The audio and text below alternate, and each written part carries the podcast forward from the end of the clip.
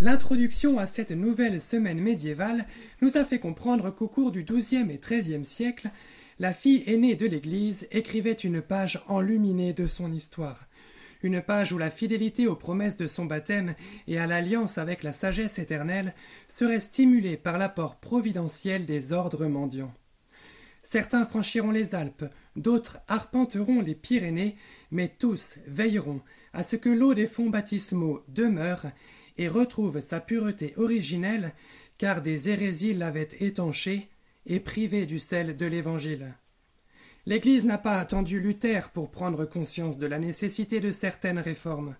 Elle a d'ailleurs toujours affirmé que ces réformes ne pouvaient se faire que par un retour à l'Évangile vécu à la lettre, donc par les saints, seuls à être légitimement présents dans nos églises ou nos salles de catéchisme. Ici, c'est la sainteté d'un François d'Assise et d'un Dominique, ainsi que la fécondité de leurs ordres respectifs, qui feront jaillir une ferveur nouvelle dans cette France aux allures de cathédrale. Ces deux familles spirituelles nous donneront par exemple d'un côté du côté franciscain un saint Antoine de Padoue, celui qui retrouve tout, un saint Bonaventure ou une sainte Colette, et du côté dominicain, un saint Thomas d'Aquin qui illumina Paris de sa science, et le monde entier d'ailleurs, et puis toutes ces euh, dominicaines qui se consacreront à l'instruction. La famille franciscaine façonnera également la vie spirituelle du plus illustre roi de France, couronné deux fois, de la couronne de France puis, par les anges, de la couronne impérissable cette fois, celle de la sainteté. Saint Louis IX, tertiaire franciscain, marié en l'an de grâce 1, 2, 3, 4, 1234, à la jeune Marguerite de Provence, dans la plus ravissante encore cathédrale de Sens. Hier, la sœur nous adressait un beau portrait du royaume de France. Nous avons vu que le français, ou le François, comme on dit à l'époque, n'est pas étranger au thème de Dieu, non, loin de là. Tout le manifeste l'art, la vie intellectuelle, les métiers d'œuvre même, dont les exploits commencent justement à faire surgir nos cathédrales qui, à travers l'Europe entière, font rêver les plus hautes puissances. Il faut avouer cependant qu'il y a faiblesse lorsqu'il s'agit de défendre clairement la doctrine catholique face aux hérésies cathares et vaudoises, que nous avons brièvement évoquées hier. L'hérésie cathare avance essentiellement qu'il existe un dieu du bien et un dieu du mal qui s'affrontent. Les sauvés sont les purs, signification du mot cathare. Les Vaudois, quant à eux, pourraient être les ancêtres d'un certain protestantisme, en ce sens qu'ils tiennent pour vrai uniquement la lettre des évangiles. La canonisation des saints ou les indulgences leur paraissent donc absurdes puisque l'Évangile ne semble pas en parler explicitement. Ces hérésies séduisent beaucoup d'âmes, notamment dans le bassin méditerranéen et le sud-ouest de la France actuelle. L'Église de France peine à réagir, faute de clercs suffisamment formés et conquérants. Il faut, dire aussi qu'il manquait au clergé en général une certaine ascèse de vie qui se trouvait par contraste chez les hérétiques. Et Dieu vint une nouvelle fois sauver la France. Il le fit à travers ses mendiants, fou de Jésus et de sa croix, et humble fils de la Vierge Marie. Avant de voir le souffle évangélique apporté par les deux ordres, présentons chaque fondateur et l'implantation de sa communauté sur le sol français. Commençons par Saint Dominique et les dominicains, en raison de leur ancienneté par rapport à Saint François. Né en 1170 en Castille, Saint Dominique devient chanoine d'Osma où la vie commune est pratiquée. Il se forme persuadé de l'urgence et de la nécessité d'une action évangélisatrice chez les païens. En 1203, il part avec son évêque pour une mission temporaire en Scandinavie. En route, leur désir de travailler au salut des âmes s'accroît. Au retour, il se présente à Rome pour solliciter d'Innocent III l'autorisation d'aller évangéliser les Comans au nord de la mer Noire. Mais le pape les dirige vers le Languedoc, où se développe l'hérésie cathare. En effet, malgré l'effort des cisterciens pour réformer le clergé, la crise du clergé profite aux malins. Saint Dominique s'installe donc à Prouille, puis à Fangeau. Il obtient des résultats appréciables, car il comprit que pour lutter contre les erreurs, il ne suffit pas de prêcher la vérité de l'Évangile, il faut aussi la vivre. En 1215, à sa demande, l'évêque de Toulouse approuve l'ordre des prêcheurs, et demande fut faite au pape de confirmer cet ordre qui adoptera la règle de saint Augustin avec un complément propre. Entre 1215 et 1217, saint Dominique pense à l'expansion urbaine de sa communauté pour le bien des âmes. En 1217, il obtient de Rome l'autorisation de fonder dans les villes universitaires de Paris et de Bologne. Ainsi, les dominicains peuvent conquérir à leur idéal des maîtres et étudiants nombreux, mais non sans peine, surtout face au clergé séculier qui doit s'avouer moins brillant. Dans le cœur du fondateur grandit le désir de faire vivre de plus en plus à son ordre la pauvreté, la soif des âmes païennes et la fidélité à la règle. Il écrira en ce sens. Il meurt d'épuisement le 6 août 1221 son ordre compte 500 frères, il sera canonisé en 1234. Abordons maintenant le chapitre franciscain. Nous connaissons tous suffisamment ce saint né dans une étable à Assise en l'an 1180 ou 1181 et mort en 1226, deux années après avoir reçu les stigmates visibles sur le mont Alverne et deux années avant sa canonisation. Ce saint qui, après avoir mené une vie facile dans le monde, se laissa transformer par la parole de Jésus lancée du haut de la croix de la chapelle de Saint-Damien, va et restaure mon Église qui, tu le vois, tombe en ruine. Ce saint qui inaugura la première représentation de la crèche à Greccio et qui reçut en la nuit de Noël l'enfant Jésus dans ses bras. Ce saint qui changea l'attitude du loup de Gubbio qui s'attaquait aux hommes animal devenu cher au catholicisme, au scoutisme catholique. Ce saint aimé de tous et admiré en son époque avec ses compagnons pour leur vertu de pauvreté, d'humilité et de foi et leur ardeur à la prière. Saint François a vraiment suivi Jésus de la crèche au calvaire et a été un enflammeur des âmes, pour reprendre des expressions chères à Mère Marie Augusta. Il a aimé et fait aimer Jésus. Comment?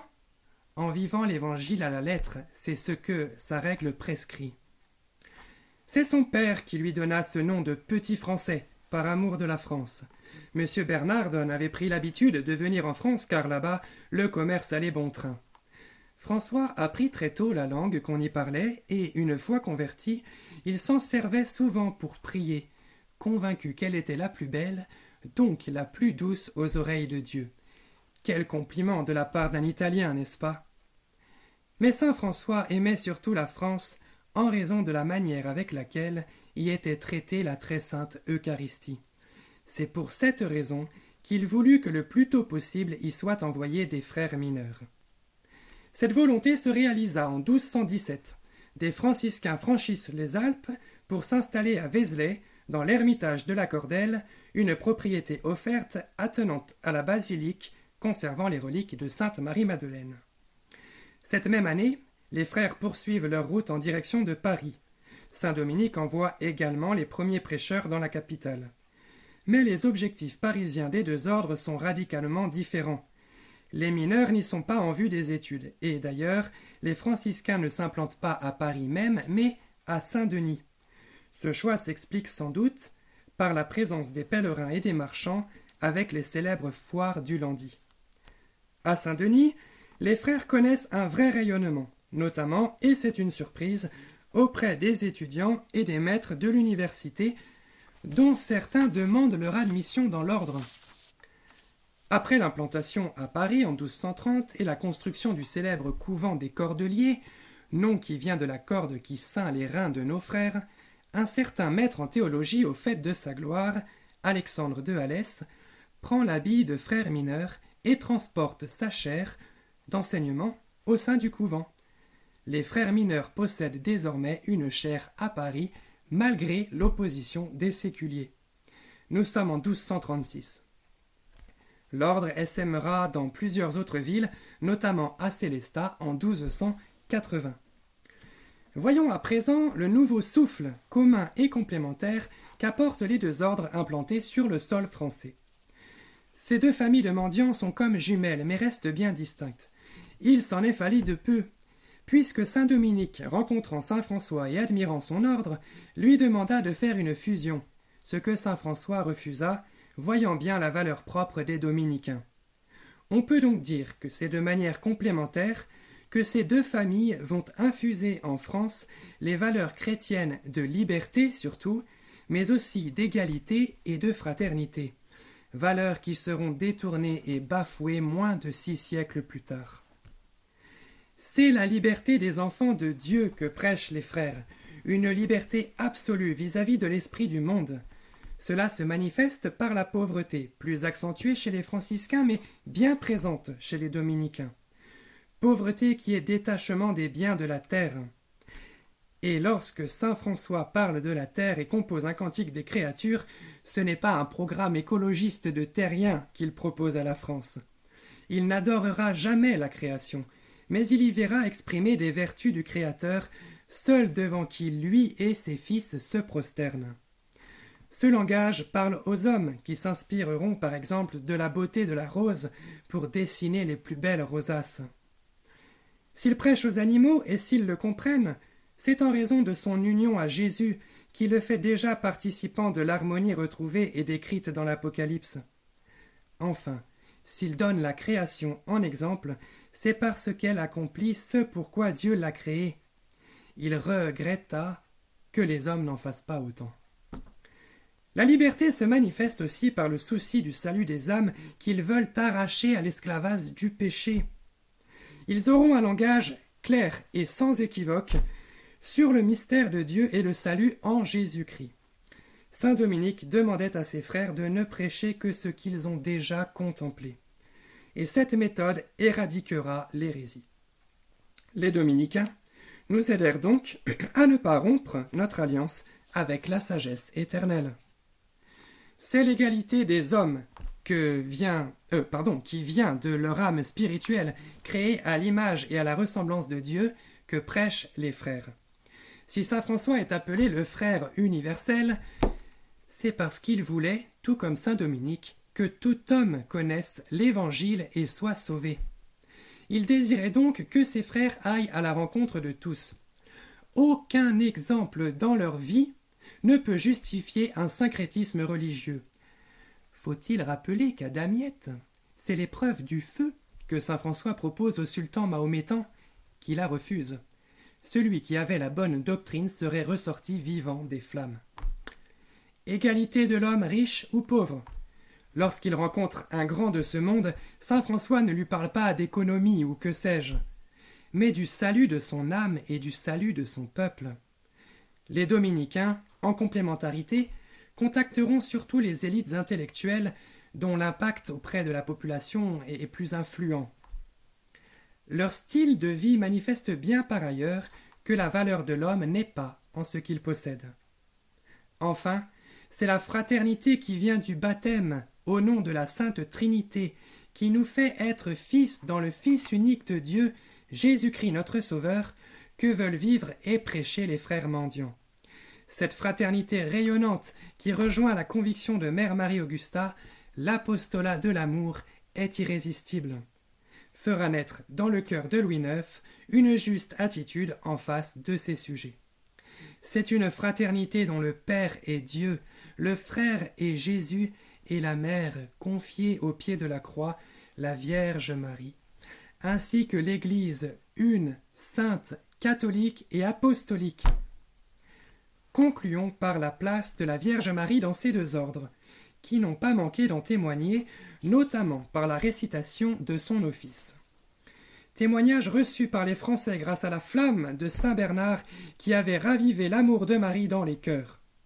Selon la tradition orale et artistique, Saint Dominique a reçu le rosaire des mains de Marie, bien que celui-ci se développât jusqu'à prendre la forme que nous connaissons. Ce don était pour l'aider dans sa mission au service de la vérité. Saint François, quant à lui, tenait pour seule propriété l'église de Notre-Dame des Anges, dans laquelle il eut une vision de Marie, en l'honneur de laquelle il composa de très belles prières. Que cette page de notre patrie nous fasse rendre grâce à Dieu qui n'abandonne pas la fille aînée de l'Église et qui lui rappelle sans cesse par des témoins l'engagement à son baptême et son alliance avec la sagesse éternelle.